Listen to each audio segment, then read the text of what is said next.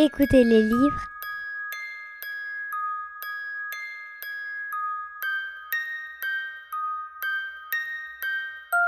à la radio Lyotet.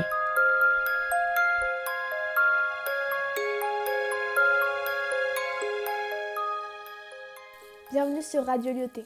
Je vais vous lire un extrait du livre renommé de Sophie Scherer. Curieux. Un vilain défaut, la curiosité, c'est mal la connaître. Curieux, du latin cura, soin, souci et ses dérivés. Le verbe curare, prendre soin d'eux, nettoyer, et l'adjectif curiosus, qui prend soin d'eux, qui recherche avec soin. Pas grand-chose à voir avec l'indiscrétion ni l'impudeur donc. D'ailleurs, une manucure a-t-elle pour mission de vous regarder les mains sous toutes les coutures, et de scruter pour s'en moquer les doigts boudinés, la paume moite, les ongles rongés?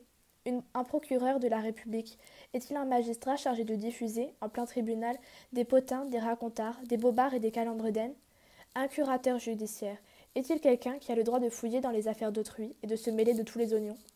Un curé est-il un homme qui a choisi de vivre seul et fait vœu de pauvreté juste pour le malin plaisir d'entendre en confession les horreurs des uns et les malheurs des autres? Non. Tous ces mots proviennent de la même racine que curieux et curiosité, et tous ces humains prennent soin, à leur façon, de ceux qui leur sont confiés. Ils s'en occupent avec conscience professionnelle, afin d'assurer leur sécurité respective, c'est-à-dire les mettre à l'abri des soucis. Quant au cabinet de curiosité, les ancêtres de nos musées, ils constituèrent dès l'époque des grandes découvertes, des endroits où les explorateurs, les missionnaires, les collectionneurs exposaient des objets rares et précieux, plantes, animaux, minéraux, mais aussi outils inconnus, objets rituels d'autres civilisations. Est-ce l'origine de notre confusion entre ce qui titille l'intérêt sans nulle préoccupation de conservation, et ce qui suscite notre désir de connaissance dans un but de protection? Or, cette soif de savoir sera blâmée, sous l'influence de la contre-réforme, par les moralistes du XVIIe siècle, assimilés à l'orgueil mal placé, à la recherche de l'intérêt personnel. Un péché, une tare. Quelques fameux écrivains de ce temps ont ancré ce sens dans les esprits, Pascal, par exemple. La curiosité n'est que vanité. Souvent, on ne veut savoir les choses que pour en parler. Et encore La Fontaine. Imprudence babille les sottes vanités. Et vaine curiosité. Ont ensemble les trois parentages. Ce sont enfants tous d'un lignage. L'étymologie du mot, il n'en avait cure. Et cette incurie nous influence encore aujourd'hui.